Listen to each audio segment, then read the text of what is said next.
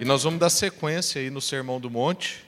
A, a pior coisa que nós fizemos esse ano, né? como eu tenho dito, estudar o Sermão do Monte, tem nos humilhado, né? tem, tem esticado a gente, tem mostrado para nós. Nessa semana eu brinquei com um conselho que dá vontade de falar para a igreja aqui de quarta-feira. Falar assim, gente, na verdade, nós não somos crentes, está é, tá longe do padrão, nós precisamos, vamos todo mundo para casa, depois a gente volta né, porque o Sermão do Monte parece que vai mostrando para nós que o padrão que Jesus colocou ainda falta muito né, assim, para a gente chegar nele, porque nós já estamos muito engolidos pela cultura. Né? Essa semana eu conversei com um amigo, ah, um homem de Deus, né, e ele estava em crise. Ele falou assim: Rafa, nós estamos muito secularizados, cara, muito. Eu estou brigando aqui em casa, eu fico muito celular, a gente assiste muita série, e as crianças, e aí a gente perde tempo assim de conversar sobre histórias bíblicas, a gente perde tempo de estar um com o outro inteiramente, e o capitalismo está me engolindo e tal. Eu falei assim, meu irmão, que crise boa que você está, né? Vamos, vamos orar sobre isso, mas é uma crise maravilhosa, porque a maioria das pessoas nem percebe né, o quanto está sendo engolido pela cultura, o quanto essas coisas vão engolindo a nossa agenda e quando a gente percebe, a gente diz que não tem tempo, mas é porque o nosso tempo foi engolido por outras coisas, né? E com isso eu não quero dizer, né, para a gente não assistir séries ou não ter celulares. Estamos no mundo moderno, isso tudo faz parte da nossa vida, mas essas coisas não podem nos engolir, né? E tomar toda a nossa agenda e tirar todo o nosso tempo, assim, às vezes lúdico, nosso tempo na presença das pessoas, e a gente tem que voltar mais para as Escrituras, para a gente perceber o padrão bíblico e entender o que, que Deus requer do povo dele. Né? Então, nós somos o povo dele, queremos responder ao que Deus requer de nós. Então, abra suas Bíblias em Mateus, no capítulo 6. Nós vamos ler do verso 5 ao verso 9. Isso que nós estamos dizendo aqui é muito importante, irmãos. Assim, enquanto a gente cantava esse trecho da música anterior, que a gente disse que quer que Deus seja o nosso fundamento, né? Eu vou, vou confiar somente em Ti. O Senhor é o meu fundamento. Eu vou edificar minha vida em cima disso. A gente canta, é poético, está aí, né? Assim na nossa língua, mas é muito difícil estar na nossa vida mesmo, né? Então, faça essas perguntas para você, né? Em, em qual área a minha vida ainda não é fundamentada em Cristo? Né? Em qual área da minha vida Cristo não é o meu fundamento? Porque se a gente for avaliar, a gente vai perceber que tem muitas áreas da nossa vida que nós mesmos edificamos, né? O fundamento foi nós mesmos que colocamos. E o fundamento não é o Senhor, né? Então, porque justamente porque a gente foi particionando, né, a nossa vida, a, a gente então coloca áreas onde Jesus é Senhor, mas ele não tem sido Senhor às vezes da vida toda, né?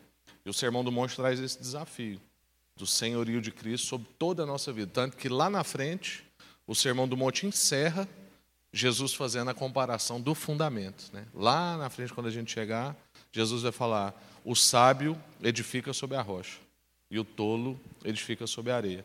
E ele está dizendo que a rocha é ele. Né? Então, todo aquele que ouve as minhas palavras e as pratica é como um sábio que construiu. Então, o fundamento da construção é ouvir o que Jesus está dizendo nesse sermão, desde o início que a gente começou a meditar das bem-aventuranças, e praticar, né? Então é ouvir e praticar, ouvir e praticar. Esse é o nosso desafio aqui nessa série do Sermão do Monte. A nossa ênfase hoje está no Pai. Na quarta-feira passada, o Pedro falou sobre a oração em geral. E na anterior, o Léo falou sobre a questão das esmolas. E hoje a gente vai continuar falando um pouco da oração em geral, mas entrando especificamente na figura de Deus como Pai. Então o texto diz, Mateus 6, verso 5 ao verso 9: E quando vocês orarem, não sejam como os hipócritas. Eles gostam de ficar orando em pé nas sinagogas e nas esquinas, a fim de serem vistos pelos outros. Eu lhes asseguro que eles já receberam sua plena recompensa. Mas quando você orar, vá para o quarto, feche a sua porta e ore ao seu pai que está no secreto. Então, seu pai que vê no secreto o recompensará. E quando orarem, não fiquem sempre repetindo a mesma coisa, como fazem os pagãos. Eles pensam que, por muito falarem, serão ouvidos. não sejam iguais a eles, porque o seu Pai sabe do que vocês precisam antes mesmo de vocês pedirem. Vocês orem assim: Pai nosso que estás nos céus, santificado seja o teu nome. Até aí. Irmãos, quanto mais a nossa sociedade avança assim, para o colapso das suas relações, mais surge um paradoxo. Né? Eu tive pensando sobre isso. Qual é o paradoxo?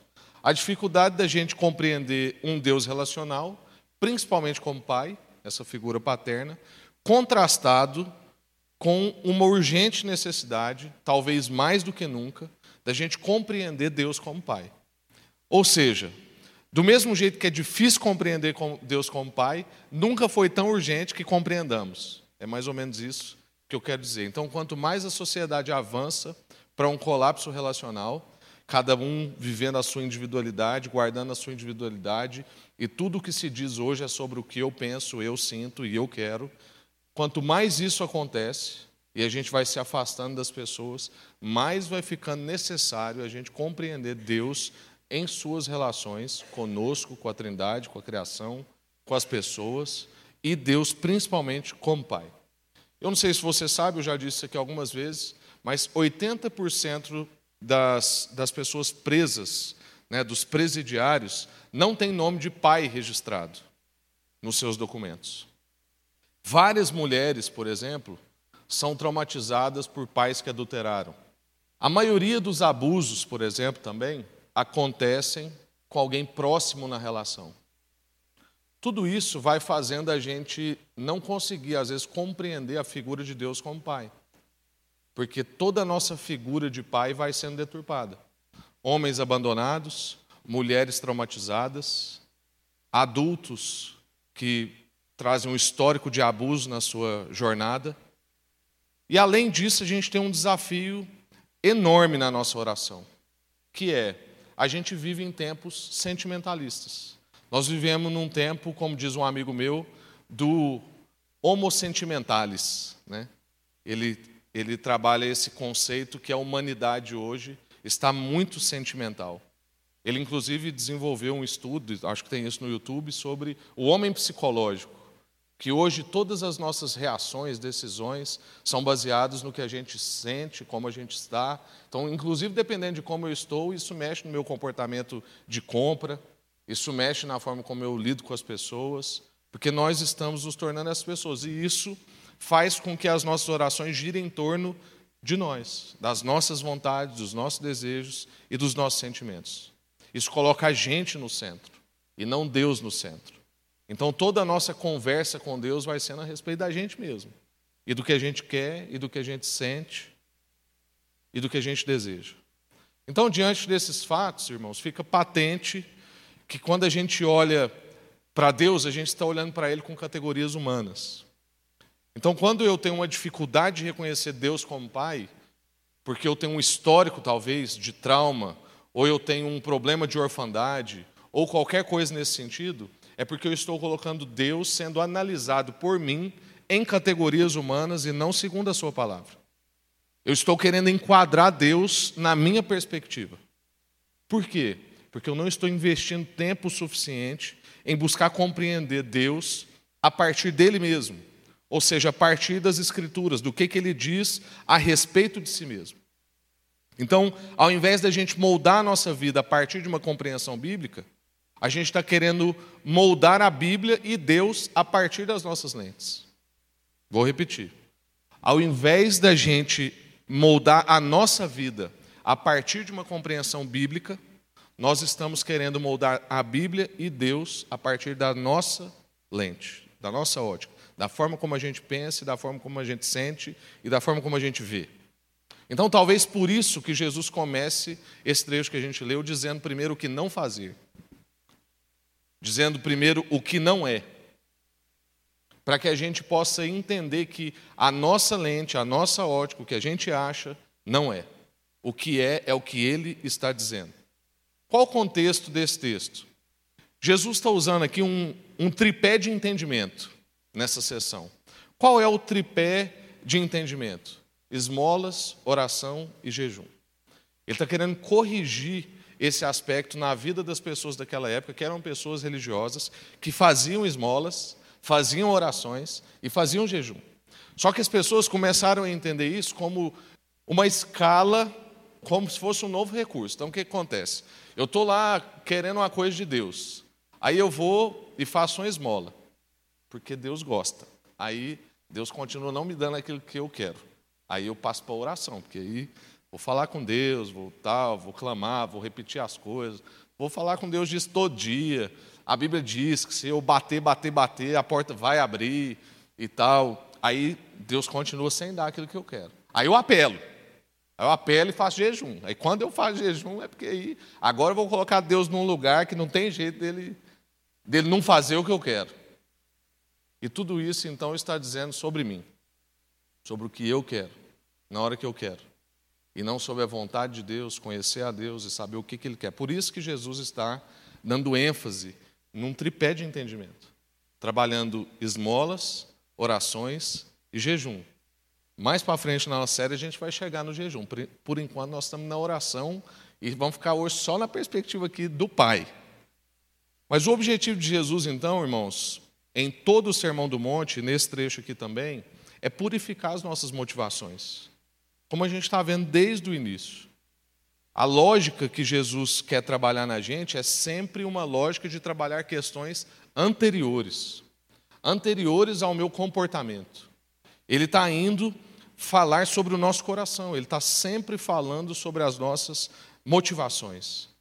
E depois, então, ele começa a entrar na nossa prática, como que a gente está vendo aqui. Então, Jesus começa falando o que não é, porque ele quer corrigir um comportamento e falar assim: olha, vocês têm um problema anterior. Não tem nenhum problema em dar esmolas, não tem nenhum problema em orar e não tem nenhum problema em jejuar. É isso que é para fazer. Só que o problema de vocês é anterior ao comportamento. E é isso que a gente precisa regular. Jesus quer trabalhar na gente uma consciência transformada, para a gente entender o porquê de cada coisa. Por que, que a gente se reúne? Por que, que a gente ora? Por que, que a gente faz jejum? Por que, que a gente contribui financeiramente? Entender o porquê dessas coisas e não simplesmente repetir comportamentos religiosos. Lembra o episódio que o Pedro falou aqui de quarta-feira passada? De um animal que estava lá e aí passaram gerações e o povo foi colocando outro animal, o animal morria, ele colocava outro animal, e depois de muitos anos depois criou uma teoria em cima disso, uma teologia, uma religião. Para acontecer tal reunião tem que ter um animal lá. Por quê? Ninguém sabe, sempre foi assim. E a gente muitas vezes vai fazendo isso. Tem que contribuir, por quê? É importante orar, por quê? Jejum faz parte da vida cristã. Por quê? Se já alguém falou para mim que estava fazendo jejum, até assustei. falei, não, não escuto isso mais. Quanto tempo? Faz parte das práticas cristãs, mas foram feitas para serem executadas com entendimento. Então vamos observar aqui três ensinamentos das orientações de Jesus nesse trecho que a gente leu. O quarto das riquezas, que já foi mencionado aqui um pouco, o Carlão falou num domingo desses passado, o Pedro reforçou na quarta passada e eu ainda quero continuar falando sobre esse quarto das orações, quarto das riquezas. Depois nós vamos falar sobre o Pai, o meu Pai, e depois sobre o nosso Pai. São três coisas que a gente percebe aqui nesse trecho que a gente leu. Essa questão do quarto das riquezas, irmãos, é porque a palavra original que está aí seu, na sua Bíblia escrito quarto, que aí está escrito, né? Vai para o seu quarto feche a porta e ore para o seu pai que vem em secreto. No original, a palavra que está aí quer dizer sala-depósito, que é o quê? É um lugar onde a gente podia guardar os nossos tesouros. Então, quando está falando quarto, não é simplesmente o quarto que você dorme. É o lugar onde você coloca as suas riquezas, os seus tesouros. Por isso que eu estou chamando aqui de o quarto das riquezas. E quando diz que é para a gente ir para esse lugar, isso implica então que quando a gente ora, já existem riquezas, já existem tesouros à nossa espera. Então é o seguinte: vai para o quarto onde estão os seus tesouros. Que lá, que Deus vê o tesouro que está no secreto, vai recompensar com tesouros que continuarão em secreto. Muitas coisas que a gente vai recebendo de Deus na nossa caminhada de oração, nossa relação com Deus, são coisas que muita gente não vai ver. Porque as maiores recompensas que nós recebemos na oração são recompensas invisíveis. Recompensas de maturidade, recompensas de entendimento, recompensas no sentido de trabalhar o meu trato com a minha esposa, o meu trato com o meu filho, o meu trato com os negócios, o meu trato com o dinheiro, o meu trato com os meus relacionamentos de trabalho. É, são essas coisas, essas riquezas, que eu vou ganhando dentro desse quarto das riquezas. Lá onde já existem tesouros à minha espera. Essas recompensas secretas são inúmeras na nossa vida, mas uma das maiores recompensas é justamente essa que Jesus está trabalhando. É que através dessa oração, a oração que clamava Pai, o Espírito de Deus vai revelando ao nosso espírito que a gente de fato é filho. Através dessa relação, nesse lugar, a gente vai tendo cada vez mais revelação, entendimento e recebendo uma forte certeza da paternidade e do amor de Deus.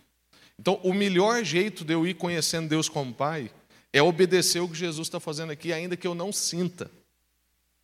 Então, tem muita gente que fala assim, mas eu não sinto Deus como Pai.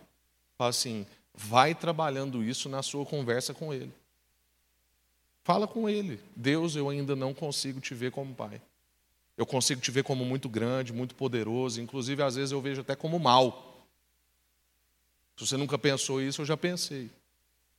Porque a soberania de Deus ela é confortável para quem crê. Mas quando a gente pensa sobre quem não, quem não crê, ela fica bem desconfortável. Ela faz todo sentido para nós em vários momentos. Mas tem vários momentos também que parece que ela não faz o menor sentido. E a gente conversa sobre isso com Deus. Quero ir conhecendo o sentido. Quero entendendo o sentido. Quero perceber o Senhor como Pai. Nessa, nesse ambiente, Nesse lugar que a gente clama por Abba Pai, o Espírito vai testificando no nosso espírito. É um processo. Vai revelando para nós que nós somos filhos de Deus. E aqui a gente já começa a encontrar então respostas para as nossas crises levantadas lá na introdução. Sobre os problemas que muitas vezes atrapalham a gente a ver Deus como Pai. Então, nessa forma da gente orar, a gente vai sendo trabalhado, moldado, transformado para conhecer a verdadeira paternidade que a gente ainda não conhece, porque a gente olha para Deus pensando paternidade com as categorias de paternidade que nós temos do ambiente social que a gente convive. Talvez a sua experiência paterna. Talvez você não teve um pai agressivo, ou um pai abusador, e nem um pai que adulterou. Mas talvez você teve um pai omisso, distante, não carinhoso, que não te ouvia. Então aí quando você pensa em Deus, você já pensa logo assim: não quero ver Deus como pai. Não preciso desse pai. Prefiro ficar com Deus mesmo. Deus do jeito que eu acho que Deus é. Então, para conhecer essa paternidade, essa bondade e essa paz que ninguém entende, é justamente nessa vida de oração, nessa vida de relação com Deus, é que a gente vai sendo trabalhado, moldado e transformado para compreender isso. A gente vai conhecendo que não somos órfãos, que a gente não está perdido, justamente porque a gente está voltando para casa, a casa do nosso Pai. Já não somos mais filhos pródigos. E tudo isso, irmãos, faz parte dos tesouros que estão à nossa espera na sala depósito, no quarto das riquezas.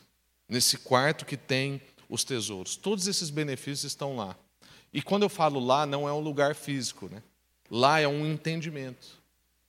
Porque talvez você pode estar aqui sentado no meio de todo mundo e você entra no quarto das riquezas. Porque você entra numa conversa com Deus. Há conversas com Deus pronunciadas, há conversas com Deus pensadas, há conversas com Deus lidas. Eu tenho orações escritas lá de três, quatro anos atrás, que de vez em quando eu volto nelas e as faço de novo. E esse texto, inclusive, não está condenando repetições. Esse texto está condenando vãs repetições. Ladainha. Quando você não está nem pensando sobre o que você está dizendo. O grande problema não é a gente repetir. A grande questão é se nós nem estamos mais pensando sobre o que nós estamos falando. Então, quando o Pai Nosso, por exemplo, vira uma reza, é um problema. Mas quando o Pai Nosso se torna uma oração, porque eu quero entender tudo o que significa dentro dele, o que é esse Pai, por que ele é nosso, o que significa santificar o seu nome, o que, que implica clamar a vinda do reino, qual é a vontade de Deus que eu estou clamando. Então você pode orar o Pai Nosso todo dia, que você não esgota o entendimento que está dentro dele. Agora, você entra no carro e começa lá, Pai Nosso, estás no céu, santificado seja o seu nome, venha nós, vosso reino. E aí, cada vez você vai até orando mais rápido. Ou então, quando você vai jogar futebol, Pai Nosso, estás no céu, santificado seja o seu nome. Não adianta, não é disso que Jesus está falando. Não é isso que ele está ensinando. O quartel também deve fazer isso, né? Outra coisa que a gente vai aprender então. Então, a primeira coisa, o quarto da riqueza. Segunda coisa, o seu pai. É o que o texto está dizendo antes de entrar na oração do Pai Nosso. Nessa parte, antes da gente entrar na oração que Jesus ensina, a gente vai perceber que Jesus ainda está reforçando para nós a paternidade de Deus. Jesus sabe da nossa dificuldade de entender Deus como Pai. Nessa época que Jesus falou isso aqui, irmãos, era um escândalo. Ninguém antes de Jesus tinha chamado Deus de Pai. Esse é o maior feito que Jesus veio fazer na nossa vida. É mostrar para nós que a nossa relação com Deus não é uma relação com uma divindade mas é uma relação com um pai de família, que está formando uma família. Então Jesus sabe disso, e é por isso que ele está insistindo nisso aqui. Quando ele fala assim, o seu pai que vem em secreto, ele está dando uma ênfase nessa coisa do seu pai, porque ele quer reforçar a paternidade de Deus. Ele está quebrando uma fortaleza que nos impede de ver Deus como pessoal, amoroso, próximo, paterno, pai. Ele está reforçando o seguinte: você não vai falar com uma divindade. Você não vai conversar com deuses manipuláveis. Por isso que não vai adiantar você fazer a sequência, dar esmolas, fazer orações, em último recurso, jejuar. Porque você não está conversando com esse tipo de ser que mexe dependendo do quanto você pede, dependendo do quanto de sacrifício você faz, e aí então ele vai lá e te responde e te entrega o que você quer. Não. O que Jesus está dizendo é que você está diante do seu Pai, que te inseriu numa família e que te colocou dentro de uma nova realidade a realidade que ele inaugurou o reino de Deus. Então, o que Jesus diz é: não entre nessa conversa com palavras vazias. Por isso que ele vai condenar vãs repetições. Não entre nessa conversa com falatório, repetições sem sentidos, discurso manipulador porque tem gente, por exemplo, que não faz jejum para alcançar entendimento. Faz jejum para Deus ficar com dó da greve de fome que ele está fazendo. Olha o tanto que eu estou sofrendo, Deus, eu estou aqui, queria tanto aquela Coca-Cola, queria tanto assistir televisão, porque tem jeito de fazer jejum de um tanto de coisa, né? Me dá logo o que eu quero. Abrevia o tempo do sofrimento. Não, não é com repetição sem, sem sentido, nem com discurso manipulador a gente entra como quem está falando com esse pai que nos inseriu dentro de uma família e que nos apresenta uma nova realidade. E quantas vezes a gente fica repetindo a mesma coisa? A gente não quer a relação, mas só quer o benefício. Quem tem filho pequeno sabe do que, eu estou falando. O Daniel, que é um amigo nosso lá de São Paulo, está na mesma série, né? Eu estava ouvindo o que ele compartilhou lá na, na, nossa igreja em São Paulo, e ele, ele deu um exemplo dele com a Sarinha, que é a filha dele ela é fã de Frozen, né, que é o desenho. E aí ele caiu na bobagem, ele estava nos Estados Unidos pregando lá numa igreja, e caiu na bobagem falar para ela que ele ia levar um vestido da Frozen. Acabou. Toda vez que ele ligava para falar com ela, ele falava assim: Oi, filha, como é que você está? Aí ela falava assim: Comprou meu vestido da Frozen? Aí ele, ah, filho, vou comprar depois, como é que você está? Não sei o quê. Eu quero meu vestido da Frozen. Aí passava dois dias, ele ligava de novo. Oi, filho, tudo bem? Ela, cadê meu vestido da Frozen? Aí ele, nossa, mas que saco, eu não devia ter contado esse negócio e tal. Aí ele chegou em casa depois de um tanto de tempo, chegou com muita saudade, ele tinha ficado alguns dias, acho que uns 20 dias fora. Aí, cheio de saudade, abriu os braços. Oi, filha, cadê meu abraço? Aí ela falou assim: cadê meu vestido da Frozen? E aí ele falou assim: gente, ser Deus deve ser muito chato. Porque é isso que a gente faz com Deus o tempo inteiro. Tem toda uma escritura, tem toda uma palavra que revela a vontade de Deus. Às vezes Deus quer saber como é que eu estou, e eu só quero o vestido da Frozen. Cadê meu vestido da Frozen? Que saudade o quê? Cadê meu vestido da Frozen? E a gente é desse jeito. Porque a gente às vezes quer relacionar com as pessoas e isso reflete na relação com Deus, só na perspectiva do benefício. A terceira coisa que eu disse que a gente aprende é o Pai Nosso. Então, o quarto das riquezas, o meu Pai, que Jesus está reforçando essa paternidade, mas depois, a hora que ele entra no ensino da oração, aí ele vai revelar o que é, assim, de fato, na plenitude que é um pai que não é meu, é um pai que é nosso. Agora, quando Jesus entra no ensino da oração, ele entra na consciência.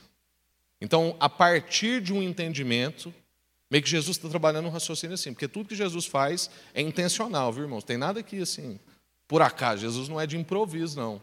Não trabalha freestyle assim. Jesus está calculando. Então, o raciocínio de Jesus é um raciocínio sequencial. Desde as bem-aventuranças, Jesus está construindo um raciocínio que vai terminar lá na construção do homem sábio e do homem tolo. Isso tudo aqui está amalgamado. É uma amálgama explosiva, né? como diz um amigo. Então, entendendo que a nossa, a nossa resistência com a paternidade está quebrada, principalmente quando ele dá essa ênfase assim: olha, o seu pai, o seu pai, relaciona com Deus como esse pai que gosta de dar presentes, que quer estar perto, que ama uma conversa com seu filho, que ama fazer carinho, que também disciplina, como diz lá em Hebreus. Todo pai que ama um filho disciplina, porque quer que esse filho viva bem. Então, um pai que ama dar presentes, é um pai que ama acolher, é um pai que dá carinho e é um pai que disciplina. Está tudo dentro do mesmo pacote paternal. E aí, entendendo que a nossa resistência com a paternidade vai sendo quebrada, agora Jesus quer ensinar para nós que a gente não so, nós não somos filhos individuais. Que a gente não é um coletivo de eus, um coletivo de indivíduos, mas nós somos uma comunidade, um povo, uma família. Nós podemos, infelizmente, reunir aqui um tanto de gente e ficar falando que nós somos família. E a gente fica aqui catequizando vocês. Aqui na igreja, então, vocês ouvem essa expressão família o tempo inteiro.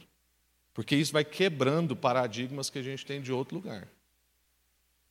Mas se a gente não entender isso, ou a gente começar a achar que ser família é ter relacionamento com o pastor, entre outros desvios que a gente pode ter, então isso aqui não é uma comunidade. Isso aqui é um ajuntamento de eus de indivíduos. Existem muitas, infelizmente, existem muitas igrejas que são assim. É muito semelhante, por exemplo, o ajuntamento de uma igreja, às vezes, com o ajuntamento num show. E qual deveria ser a diferença? É que no show são vários indivíduos contemplando a sua individualidade. Então, eu não vou para um show pensando se a pessoa do meu lado está curtindo bem, se ela está confortável, como é que ela está se sentindo, assim, será que está valendo o dinheiro que ela pagou? Não. Estou querendo saber se o show está bom para mim. Eu paguei, eu estou aqui. Eu não estou num lugar bom, acho que eu vou trocar de lugar. E aí tem um ajuntamento ali, é muita gente. Mas é um coletivo de eus. Todos celebrando a própria individualidade. O seu dinheiro, o seu prazer, o seu desejo. Infelizmente, nós podemos nos ajuntar assim como igreja. Um ajuntamento de um tanto de gente, cada um buscando o seu milagre o seu milagre, a sua vontade, o seu desejo. E aqui Jesus está quebrando isso. Quando ele diz que é o Pai nosso, o nosso Pai, ele está dizendo para nós que a gente foi inserido dentro de uma comunidade, para viver como comunidade, um povo, uma família. Ele vai ensinando que toda a sua vontade é manifesta comunitariamente, sempre numa consciência de família. Deus não faz promessas para a individualidade. As promessas de Deus na Escritura são promessas de povo, são promessas de família, são promessas para tu e tua casa, são promessas para você e a sua descendência. Lembrando que descendência é um caminho de descida, é um caminho difícil mesmo. Quem tem problema no joelho sabe que descer é sempre mais difícil que subir. Acho que é por isso que Deus enfatiza tanto um caminho de descendência e que Jesus fez um caminho de descendência. E está abençoando toda a descendência. E uma imagem que ajuda a gente a entender isso bem é a imagem do filho pródigo. Essa é uma parábola que fala sobre o pai. Na verdade, esse negócio das nossas Bíblias ter título em cima atrapalha a gente, né? porque está lá, parábola do filho pródigo.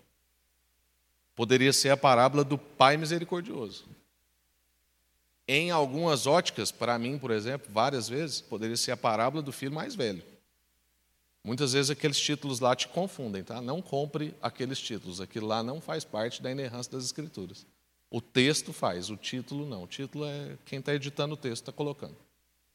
O que, que a parábola do filho pródigo vai mostrar para nós? Um pai que ama, um pai que quer a relação, um pai que quer ser conhecido, um pai que quer apresentar a família. Então é um pai que, mesmo tendo liberado, espera o retorno, é um pai que quer a relação e quer ser conhecido, porque uma coisa que a gente observa nos dois filhos é que, infelizmente, nenhum dos dois conhecia o pai. Ambos lidavam com o pai como empregado. O mais novo que pediu a herança e foi embora, e o mais velho que ficou, mas achava que não podia matar um cabrito para ele, porque estava cuidando do business. E ambos conversavam com seu pai como funcionário conversando com o patrão, e não como filho falando com o seu pai. E fica mais evidente no final quando Jesus vai, quando o pai da parábola do filho pródigo vai e retruca o filho mais velho. Porque o filho mais velho chega revoltado e fala assim: Esse teu filho, esse teu filho, saiu, fez o que quis, agora volta, você faz um banquete desse. E como é que o pai responde? Esse teu irmão. O pai devolve o filho mais velho para dentro da relação familiar. Não é esse meu filho, é esse seu irmão. Cria tipo. É igual a gente quando vai orar sobre alguém, fica assim: Deus, esse seu filho aí é muito canseira. Que filho difícil é esse que você tem? E Deus vai falar para nós o seguinte: esse seu irmão é desafiador. Vai lá e ajuda o seu irmão. Porque é parte da família. E como a gente diz aqui, quem chama Deus de pai não escolhe irmão. Né? O Vitinho não escolheu a Aurora, a Aurora não escolheu o Vitinho. Eles têm que se virar lá, os dois. E eu vou ter que falar o tempo inteiro para eles: essa sua irmã e esse seu irmão. Essa nossa casa, essa nossa família. Então, irmãos, os cristãos devem orar na perspectiva sempre comunitária. Nunca devem orar numa perspectiva individual ou conceber uma, uma espiritualidade individualista, que caracteriza muito, inclusive, a cultura do Ocidente. Com isso, eu não, não estou querendo dizer que você não pode ter pedidos pessoais, conversas pessoais, mas a sua conversa tem que ser sempre na consciência da família. Você não é um indivíduo solto falando com Deus. Você é um indivíduo dentro de um contexto familiar, conversando com seu pai, que é pai também dos seus irmãos. Então, qualquer tipo de benefício que seja para você e que não serve para o seu irmão, não serve para você. Se vem para você para você não repartir, ou se vem para você para prejudicar outra pessoa, ou se vem para você em detrimento de outra pessoa, não vem. Porque Deus não trabalha nessa perspectiva. Como a gente vive num contexto de família, todas as nossas conversas são nessa consciência. Então, pode ter um missionário lá na China, num ambiente de resistência, e ele nunca vai ter uma ouvida dessa aqui de igreja. Mas quando ele ora, ele tem a igreja mundial na cabeça dele. Quando eu me dirijo então ao nosso Pai, Todas as minhas preocupações são preocupações com o nosso pão, o nosso pecado e com as nossas tentações. Por isso que eu vou dizer depois: o pão nosso, dá-nos hoje. Não é o meu pão. dá o meu pão aí que eu estou esperando. Perdoa, né, o nosso perdão, perdoa os nossos pecados, as nossas dívidas, as nossas ofensas. São nossas, não são minhas, nem suas são nossas. E livra-nos nos da tentação. Não me. Não livra-me da tentação. Livra a nós da tentação, que não é somente minha, que são nossas.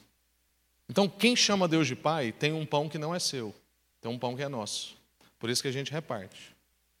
Quem chama Deus de Pai entende que o seu pecado afeta a comunidade toda. Então, quando ele vai lá fazer aquele pecado de estimação, ele entende que toda a comunidade está sendo afetada por aquela desgraça que ele vai fazer.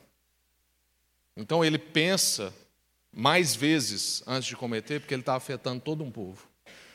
Porque Deus quis que fosse assim uma junção, uma ligação, uma comunidade. Então, quando a gente pede, a gente pede pelos nossos pecados. Do mesmo jeito que quando eu estou pensando em tentação, não estou pensando só na minha. Estou pensando na nossa tentação.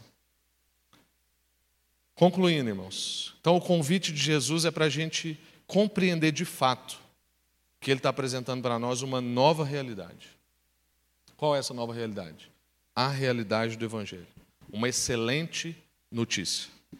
A notícia de que aquele Deus, aquele Deus que é apresentado no Velho Testamento, o Deus que fez promessas a, Moisés, a Abraão, a Moisés, a Davi, aquele Deus que diz que formaria uma família, que trabalharia na descendência dessas pessoas.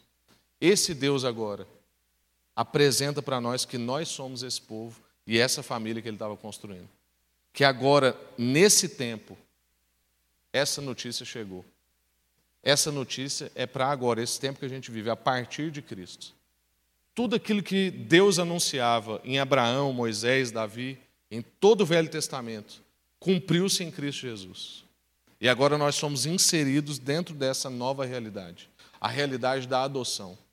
Antes ninguém conhecia Deus como Pai e ninguém via Deus na perspectiva de uma família. Mas em Cristo a gente começou a ver Deus como Pai o povo como família, e a nossa jornada daqui para frente é a jornada de um povo familiar redimido. Como um pai que quer receber os seus filhos pródigos, agora todos nós somos convidados a nos achegar a eles, independente se você comeu comida de porco ontem, se você rolou com porcos hoje, se você fez coisas no seu passado, ou seu pai fez, ou seu avô fez, não interessa. Esse Deus na representatividade desse pai, quer receber todos os seus filhos pródigos que estão por aí. Essa é a excelente notícia.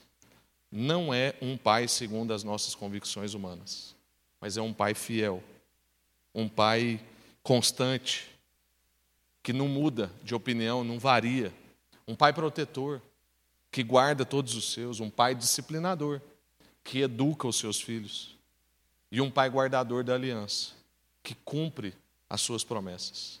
Esse é o nosso Pai. É para Ele que a gente diz Pai Nosso. Amém? Graças a Deus. Senhor, muito obrigado por essa noite, pela Sua palavra, por o Senhor revelar para nós que o Senhor é Pai. E o Senhor é Pai segundo o que o Senhor diz que Pai é. E nós queremos aprender, Deus, nas Escrituras, como que esse Pai se revela. Como que esse pai se revela um pai fiel, um pai constante, um pai acolhedor, um pai guardador da aliança, um pai que disciplina, um pai que cumpre as suas promessas. Queremos conhecer esse pai. Faz, ó Deus, cada dia mais na nossa mente e no nosso coração, a gente conhecer a nossa filiação no Senhor. Essa é uma excelente notícia. O Deus que contou a história durante milhares de anos está cumprindo a sua história, juntando um povo para dentro da sua família. E o Senhor nos deu o privilégio de sermos chamados seus filhos e poder relacionar com o Senhor como um pai. Um pai. Um pai na melhor plenitude do que um pai pode ser. Não o pai do meu trauma, não o pai do meu abandono, não o pai do meu abuso, não o pai do meu adultério, não o pai omisso, mas o pai que o Senhor se revela nas Escrituras. Ajuda-nos a ver o Senhor como o Senhor é e não segundo as nossas categorias. Em nome de Jesus, traz cura aqui sobre nós hoje, ó Deus. Como eu pedi para o Senhor, promove cura. Pessoas aqui que têm dificuldade, ó Deus, com essa figura paterna. Gente que tem dificuldade em confiar no Senhor, porque tem medo, porque talvez sua referência paterna não foi ideal. Promove cura na vida dessas pessoas, ó Deus. Em nome de Jesus, o Senhor é poderoso, restaura o nosso coração atrai a nossa atenção, transforma o nosso entendimento. E que cada vez que a gente for para esse quarto das riquezas, a gente encontre os tesouros que já estão lá tesouros de entendimento, tesouros de conhecimento, tesouro que revela a sua paternidade, a certeza de que o Senhor é o meu Pai e que o Senhor é o nosso Pai. Em nome de Jesus. Amém. Graças a Deus.